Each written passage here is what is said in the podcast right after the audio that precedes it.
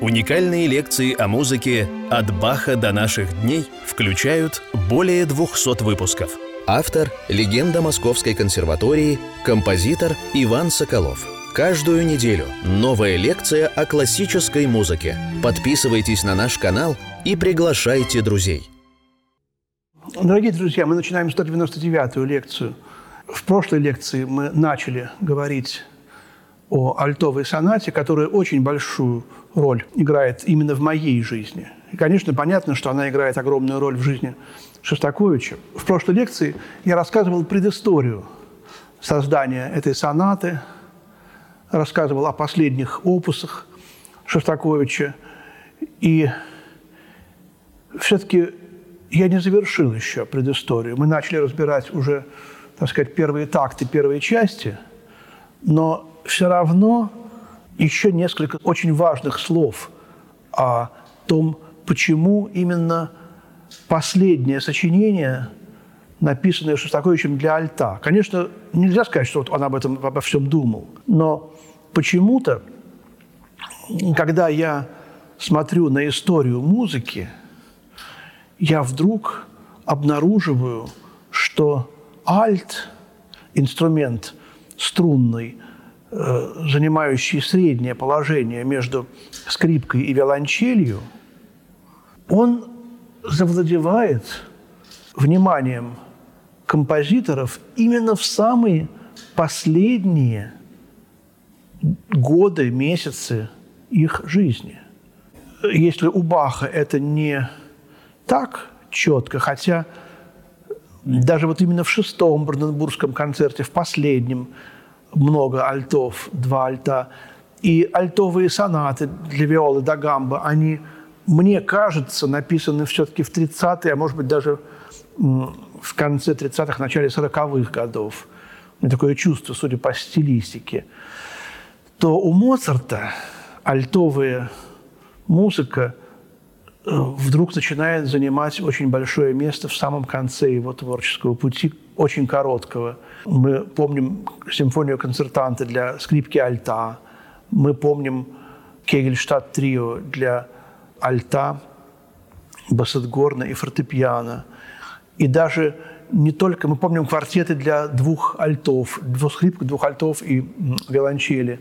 И в духовой группе, деревянной духовой, он э, невероятную любовь питает к инструменту бассет-горн, альтовый кларнет, иными словами, низкий кларнет. Э, вообще и, кларнет это сами по себе были, так сказать, альтовый инструмент в духовых. У, у кларнета низкая нота ре по звучанию, а э, если это а, а, кларнет ин а, то до диез. То есть почти как у альта, у альта до. Вот. Моцарт берет вот этот инструмент бассет-горн. И любопытно, что в реквиеме нету флейты гобоев. Это так странно. Есть струнные, а оркестр духовых начинается именно с бассет-горнов и фаготов. Вот. Потом идут медные духовые. Вот что очень интересно. Смотрите, Бах, Моцарт – ну, арпеджионы, конечно, написаны в 25 году у Шуберта, но даже у Шуберта одно из самых последних сочинений «Пастух на скале» для голоса, сейчас вот не помню, кларнета или альта, так часто играется и на том, и на другом, э, голос, кларнет или альт и фортепиано. Не помню, что у Шуберта там в оригинале, по-моему, кларнет. Вот потом последний камерный ансамбль Шуберта – это опять же, квинтет для двух скрипок, одного альта и двух виолончелей. Вот так вот он решил. Тоже что-то такое. У Вебера огромное количество музыки для кларнета э, в последние годы его э, короткой жизни. Потом идет и Шуман поздний, потом идет и Рейгер, Брамс. Последние два сочинения Брамс, две сонаты для кларнета. Вообще Брамс обратился к кларнету в поздние годы и создал целый ряд сочинений. Кларнетовое трио, для кларнета, виолончели и фортепиано кларнетовые две сонаты и э, квинтет для кларнета и струнного э, квартета. Так же, как и э, Моцарт. Квинтет кларнетовый и концерт кларнетовый. Дальше от Брамса идем Рейгер. Рейгер сказал, услышав эти кларнетные вещи, кларнетные две сонаты Брамса он услышал и сказал после концерта, после премьеры, надо мне тоже две таких штуки написать. Сонаты Рейгера, две, для кларнета и фортепиано, они действительно являются двумя штуками. Вот. Штюк по-немецки – это пьеса. Сравните сонаты Брамса и, и сонаты Рейгера. Потом был Барток с его незаконченным альтовым концертом, который заканчивало несколько альтистов. Есть две, по крайней мере, мне известны две версии завершения этого концерта альтового. Последнее сочинение Хачатуряна, сонаты для альта, соло. Почему же композиторы в последние Э, самый последний, даже не период, а может быть год или э, годы своей жизни обращаются к альту. И Шостакович. Помните, мы говорили о размере пять четвертей между небом и землей. Вот скрипка – это там, да? А виолончель – это тут. А альт – это где-то вот по дороге.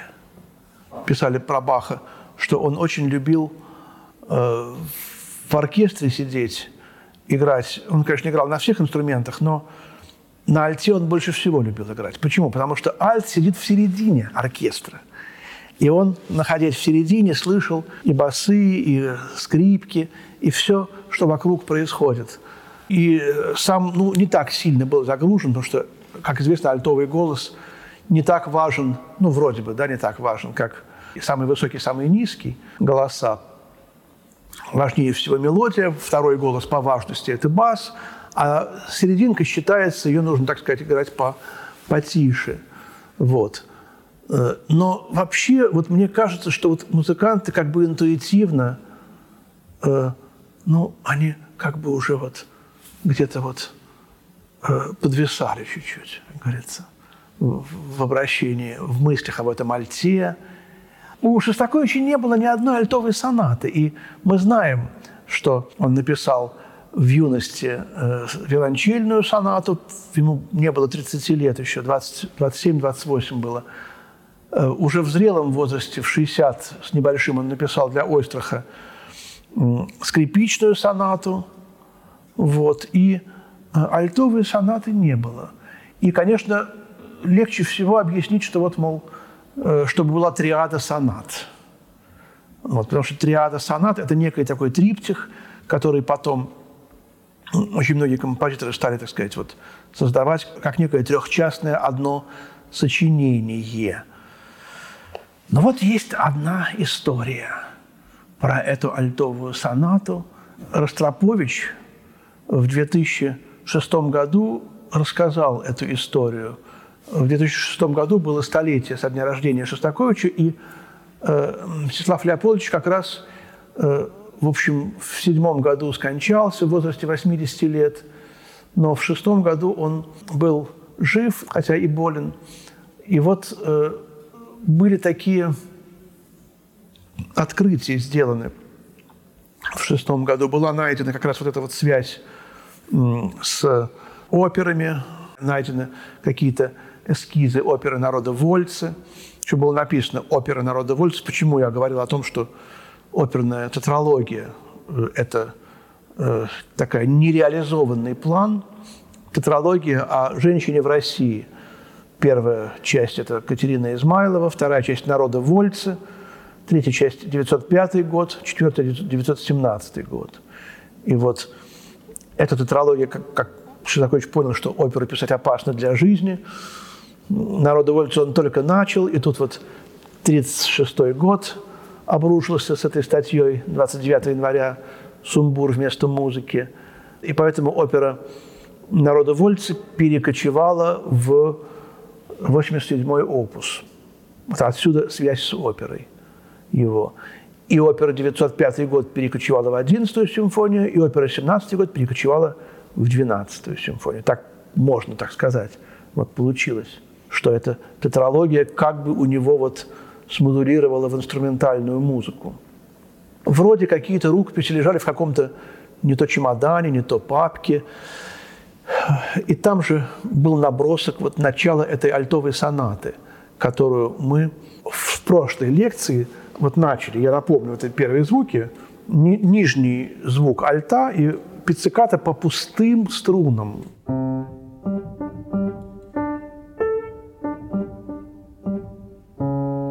Вот.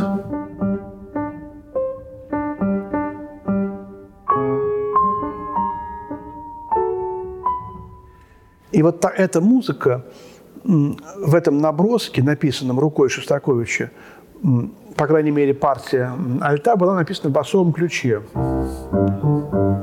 Интересно, виолончель играет на октаву ниже альта, альт на октаву выше виолончели. То есть он планировал написать эту сонату для виолончели изначально. Вот что можно сказать. И, конечно, есть переложение уже после смерти, сделанное Шафраном для виолончели. Э, есть, по-моему, даже приложение, не помню чье, для скрипки. Удивительно, как э, альтисты играют скрипичную литературу в основном, да, потому что там больше. А вот чтобы скрипачи или виолончелисты брали альтовые, это уже тут нужно, так сказать, чтобы музыка была исключительная. Какой это альтовая соната, конечно же, и является. И вот когда Ростропович увидел этот набросок в ключе, он сказал, теперь я понимаю, о чем мне говорил Дмитрий Дмитриевич, когда мы с ним прощались. Потому что известна история да, о том, как Ростропович в 1974 году уехал из э, Москвы, из России, из СССР уехал за границу, и ну, ему так сказать, запретили въезжать, как там было, просил политического убежища, я не знаю, как там это все было. В общем, он не вернулся. Но главное, что народ знал, что он не вернется. Я был вот на этом концерте в 1974 году, когда Ростропович в Большом зале консерватории дирижировал сюитой из «Щелкунчика», там это знаменитая «Фея дрожая».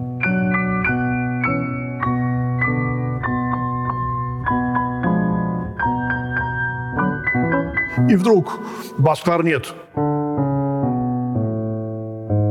И в темпе. Медленный бас-кларнет. Надо же так то я, я говорю, э, что такое? Мне это запомнилось. Единственное, я, мне было 14 лет, но я этот бас-кларнет прочно запомнил. Думаю, вот артист.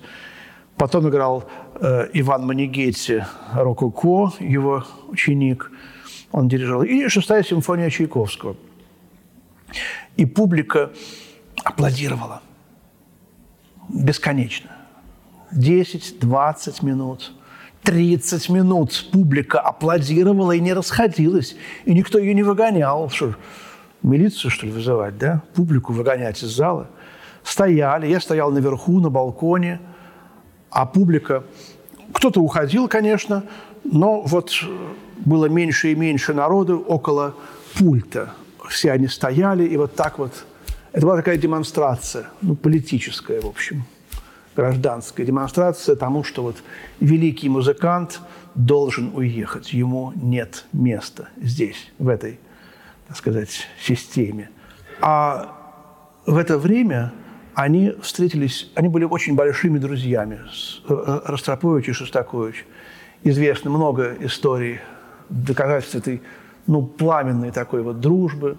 Ну, можно начать с того, что когда э, Ростроповичу было лет 14, он уже учился в консерватории, и он вспоминает, как э, Шостакович только что приехал из эвакуации в Москву, был холод, голод, э, он жил в пустой квартире где-то в районе метро Кировская, Шостакович – и значит, в классе в 35-м Московской консерватории утром рано был урок, в 9 утра Ростропович пришел, а Шостакович говорит, ну вот пока немножко вот никого нет, вы мне сыграете на виолончели, вот у вас виолончель, сыграете мне вот это флажолет, вот этот кусочек, и настал какой-то листочек, огрызок бумаги нотный, и на нем было написано «Начало второго трио». Совершенно гениально, эти флажолеты.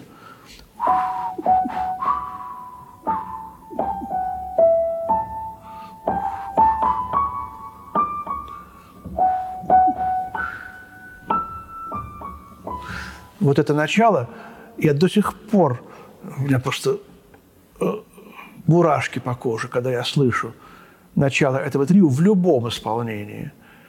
Как это так вот? Есть у тебя скрипка, у тебя есть виолон... Э, фортепиано, а ты даешь виолончели самому низкому инструменту, в самом высоком регистре, это флажолеты эти.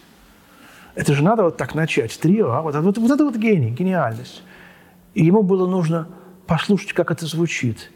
И Ростропович сыграл, не зная, что он играет, и только потом он понял вот это вот. И вот с 43 -го года их дружба длилась, потом, когда у Шостаковича был инфаркт, известно, как это произошло ночью в, в гостинице, и когда утром вызвали скорую, то друзья Шостаковича подошли к э, дверям, они стояли, ждали Шостаковича, подъехала скорая, и тут же на мотоцикле примчался Ростропович с черным лицом, обугленным пылью.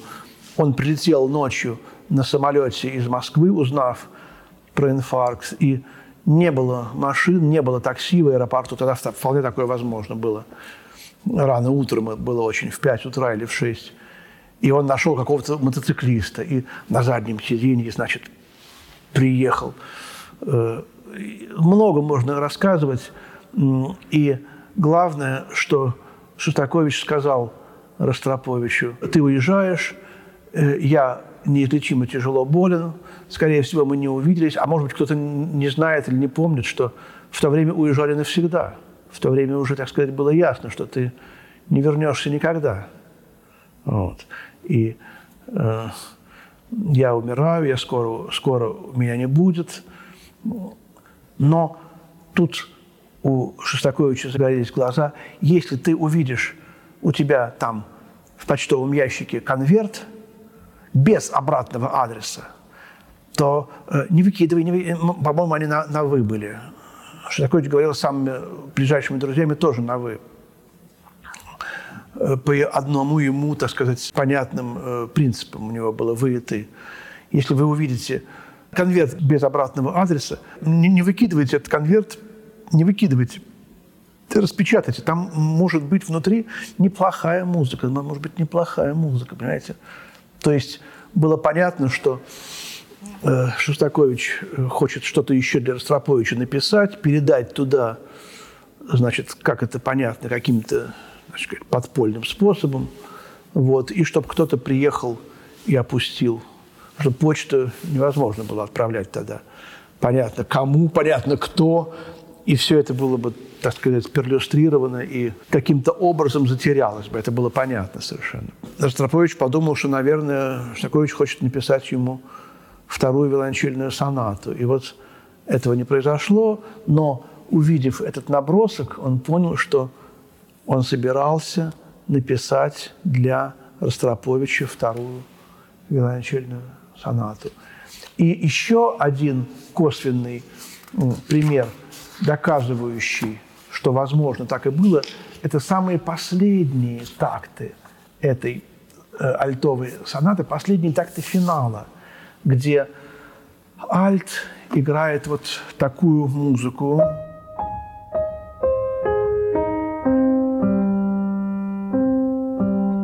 Это соло альта. И вот этот мибикар – это последняя нота, а дальше рояль.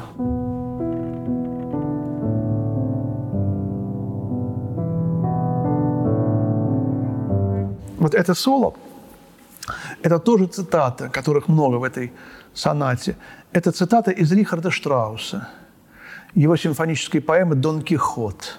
Шостакович, да, был всю жизнь Дон Кихотом, идеалистом. Он пытался. И вот э, это открытие, по-моему, сделал Башмет.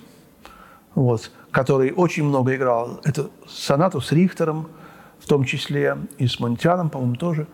Башмит потом стал дирижером. А надо сказать, что это э, поэма «Дон Кихот» написана для виолончели, солирующей и оркестра. Это не концерт виолончели, но это поэма для оркестра с солирующей виолончелью, как Гарольд в Италии, Берлиоза. Поэма для оркестра с солирующим альтом. Когда Башмет дирижировал это, и виолончелист заиграл эту тему, Башмет вдруг понял, что он ее знает. Но поскольку это другие инструменты, он не мог понять, откуда эта тема. Такой был... Э, музыканты знают такой вот мучительный вопрос, и сколько-то времени он мучился, и вдруг его осенило, что это из альтовой сонаты, и он понял, что это цитата. Что такое знал музыку всю наизусть, и понятно, что последние ноты Дон Кихота, и здесь тоже вот, что это виолончиль играет в оригинале. Вот такая вот тоже прелюдия, немножко проливающая, может быть, свет, да, может быть, на то, почему эта соната действительно стала не виолончильной, а альтовой. И, конечно, теперь давайте разбирать вот эту первую часть, э, наконец-таки, очень длинное предисловие. Вся первая лекция была большим предисловием, во второй лекции тоже предисловие, но это все необходимо было сказать, потому что это последнее сочинение, это исповедь, предсмертная исповедь это все сочинения такого композитора, как Шостакович, в сущности являются исповедями, да? Но тут человек, который уже знает, что он вот уже сейчас умрет, и неизвестно вообще, почему он живет. Он был очень больным. И вот он всегда вот без слов прощался. Вот это вот, эти пиццикаты. Ну, во-первых, ритм. Пум, пум, пум, пум, пум четверть, две восьмушки и две четверти. Помните аллегретто седьмой симфонии?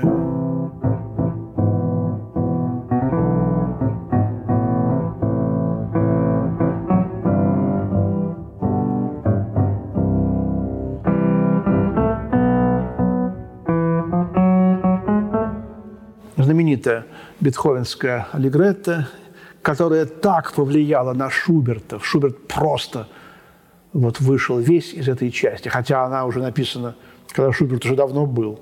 Этот ритм, он называется адонический стих в античном стихосложении. Бетховен прекрасно знал античную поэзию, и этот ритм и не только у Шуберта, и у Шопена, но особенно у Шостаковича играет огромнейшую роль и в пятой симфонии, и везде, везде. И, например, э,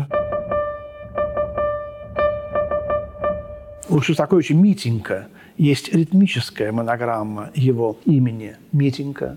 Здесь это, конечно, первое. Второе – пустые струны. Пустые струны – признак того, что как бы вот тело без души. Э, душа – это пальцы, которые нажимают. Душа, она играет на теле, она, так сказать, на нем производит какие-то э, звуки, да? А когда пустые струны – это уже, так сказать, э, все, друзья. Да? И вот кто еще начинал свои большие сочинения для струнных с пустых струн? Альбан Берг, композитор, который был очень любим Шостаковичем. Он умер в 1935 году, и последнее сочинение Альбана Берга – это скрипичный концерт, который посвящен памяти ангела.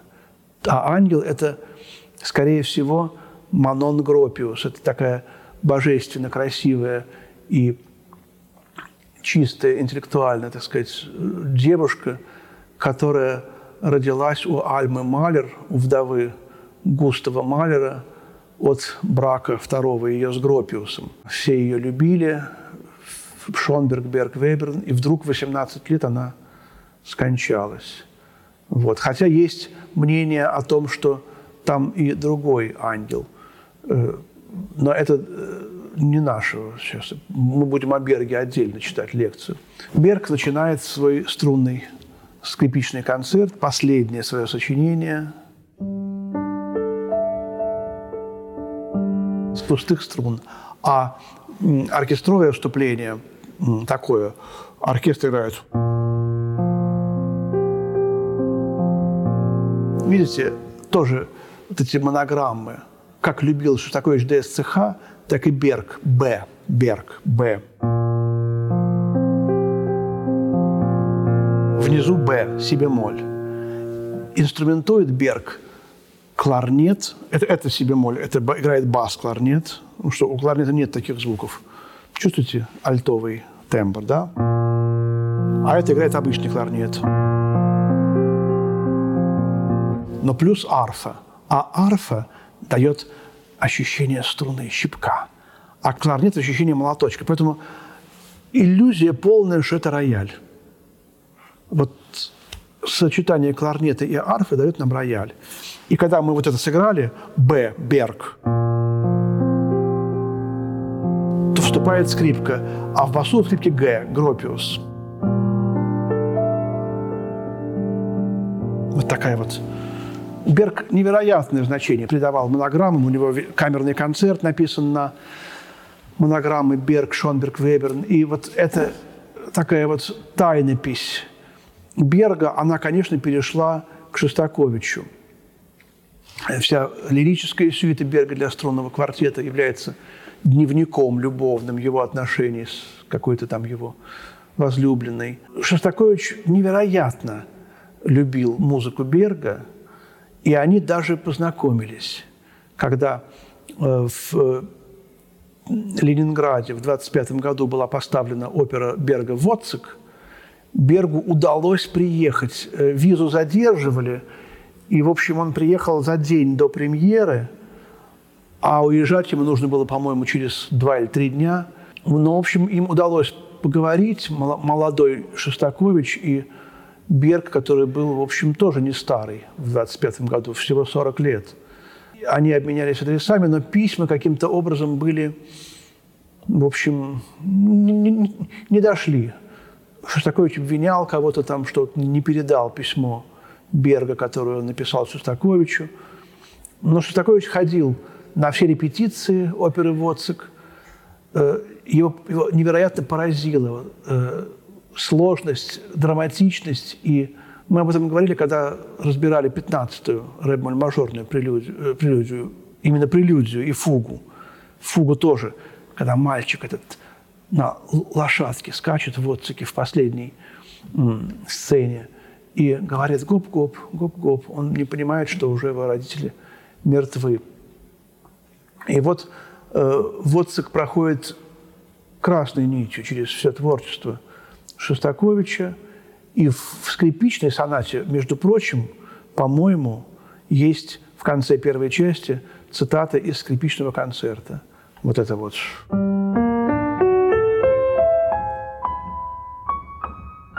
Это серия 12-тоновая. Там, ну, не целиком, но почти целиком она проходит. У Берга пустые струны арко с мячком, а у Шостаковича это обострено. Пицциката. Пицциката. И тоже монограммы, посмотрите. До-ре – это часть монограммы Шостаковича, ДСЦХ. ДСЦХ. Вот. А ГА – это Галина Уствольская. Конечно, сейчас тут многие будут смеяться, кто это услышит, но э, отношения Шостаковича и Уствольской ну, очень тонкая и деликатная тема. И я в своей статье про альтовую сонату, которую я наговорил тоже Алле Владимировне Григорьевой, она, спасибо большое, записала. Я вообще очень редко пишу статьи. Я там об этой теме сознательно ничего не говорил, потому что Галина Ивановна была жива в 2006 году, скончалась только в конце этого года, в декабре. Опять же, есть ли это или нет. Но идея, что Шостакович и Уствольская как бы вот так вот связаны, закольцованы, вот до ре и соль ля. Конечно, тут можно сказать, ну, просто вот пустые струны и все. Уже вполне достаточно всяких э, семантических ассоциаций здесь. Но огромная тема э, связи этих двух композиторов, гениальнейших, э, та, что она поступила к Шостаковичу в класс, училась у него, и, конечно, талант ее был мгновенно замечен, и красота ее тоже мгновенно была замечена. Ростропович пишет, что мы все знали, что у них был роман. Мы все знали, мы все знали. Он преподавал одновременно и в Питерской, и в Московской консерваториях. Она приносила каждую неделю чуть ли не по новому сочинению. Вот. Э, потом, значит, э, началась война, и э, он в эвакуации написал оперу «Игроки». Вторая часть сонаты Альтовой – это огромная цитата из оперы. Вот. И не завершив эту оперу, он, он написал минут 45 музыки и понял, что не нужно заканчивать. Что было с операми, мы знаем, да? Писать оперы опасно для жизни в СССР было. Как он понял, так сказать, по леди Макбет. Он отослал этот карандашный, ну не карандашный, а рукописный автограф э, Уствольской. Почему Уствольской, да? Мы не знаем ответ на этот вопрос. И уже в 1975 году позвонил ей, попросил ее прислать ей эти ноты обратно. Не прислать, а передать. И муж Уствольской, Константин Багринин, рассказывает, как, значит, она не хотела встречаться с ним. Они приехали на такси туда, где была премьера вокального цикла на слова Микеланджело. Я, говорит, заставил ее. Нет, Галя, он тебя просил, вот ты и иди. Нет, Костя, сходи ты. Нет, ты иди. В общем, она пошла э, туда, передала ему эти ноты и вернулась в то же самое такси, в котором Константин сидел, и они уехали домой. И вот это вот э, автограф игроков оказался вновь у Шостаковича. Он использовал этот автограф для второй части. Потом эту оперу завершил э, Кшиштоф Майер, прекрасный польский композитор, профессор э, Кёльнской, потом Берлинской школы консерватории Почему, это мы потом еще поговорим, что такое эта опера для сонаты э, альтовой и почему она должна быть последней.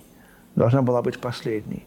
Вот э, Уствольская тоже как бы э, такой тенью в этой сонате присутствует для Шостаковича. Еще не все я сказал на эту тему Шостакович и Уствольская, но пока все-таки вернемся к первой части пицциката. Мы разговаривали об афоризмах. Десять фортепианных пьес Шостаковича, э, и одна из этих пьес, по-моему, седьмая, называется «Пляска смерти». У меня лекция тоже есть об афоризмах, она уже записана. В этих афоризмах, в этой пьесе «Пляска смерти» там вдруг рояль играет вот такую музыку пустые струны скрипки, и там вальс.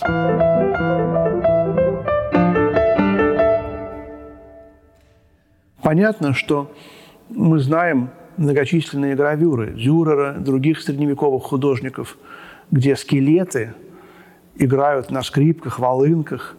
И вот это вот потом послужило для Листа, Сен-Санса, вот основанием, так сказать, писать музыку «Пляска смерти». У Э, Берлиоза в фантастической симфонии впервые ксилофон применен. Да? Ксилофон, который как раз и этим своим таким деревянным таким звуком, скелетообразным. Помните, перескакивали блохи э, зипунов на шушуны, ксилофон. Вот тут этот ксилофон тоже у Шостаковича и, и, играет роль, так сказать, не только изобразительности блох, но и гораздо больше э, тембр смерти. Понятно, почему тут пицциката, у Берлиоза там коленье было, древком смычка, деревянной частью смычка. Ну, вот мы слышим это дерево. Вот тут, вот видите, такие огромное количество этих, этих ассоциаций. А что играет рояль? Какую, какую мелодию? Двенадцатитоновую мелодию.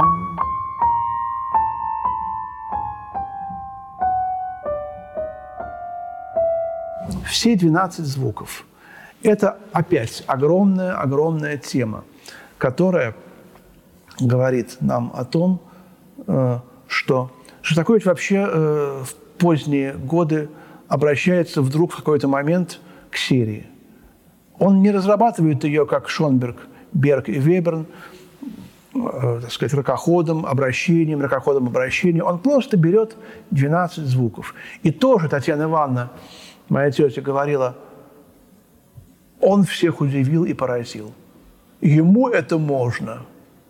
Ну, понятно, что в то время, так сказать, э, серия была как бы вот запрещена в кавычках.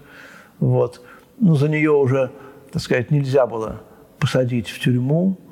Вот. Но, в общем, по головке не гладили, скажем так. Как я помню, вышел клавир оперы «Воцик». А в каком году он вышел? Это уже после смерти Шостаковича было. Вот. Приходит Татьяна Ивановна с работы. Она была тогда, значит, заведующей редакцией книжной.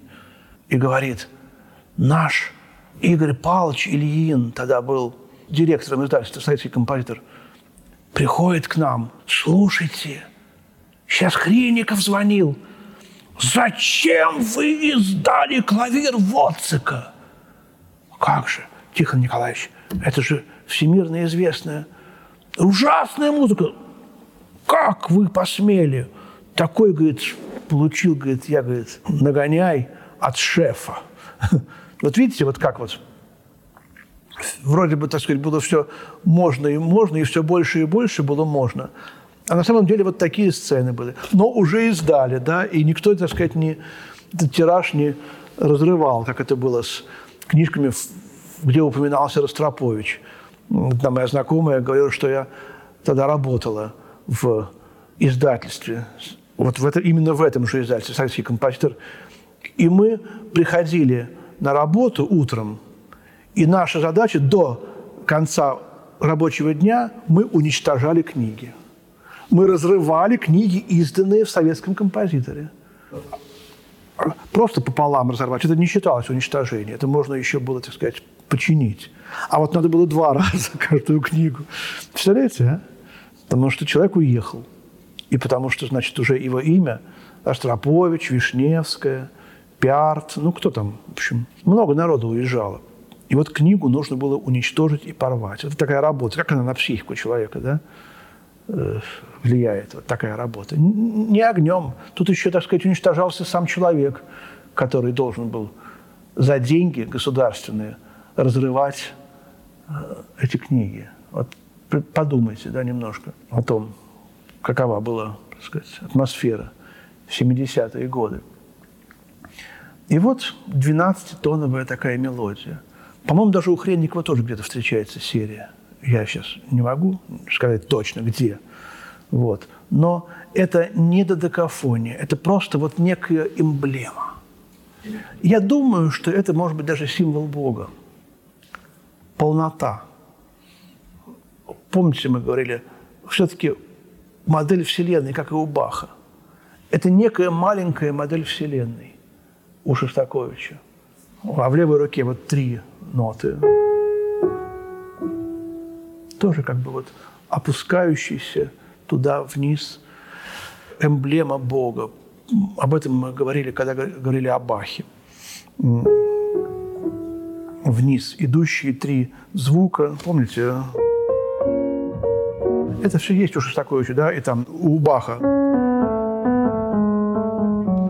Вот такая вот медленная, разворачивающаяся, как бы, ну, я бы сказал, послесловие о жизни какого-то человека, скорее всего, Шостаковича.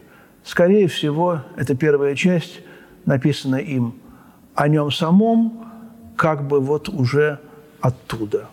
Вот он, он как бы уже там. Мне мой друг Саша Раскатов как-то говорит, Вань, у меня есть сочинение, которое называется «Там». Мы говорили с ним о смерти, о жизни. Я говорю, Саш, ты меня извини, я юморист.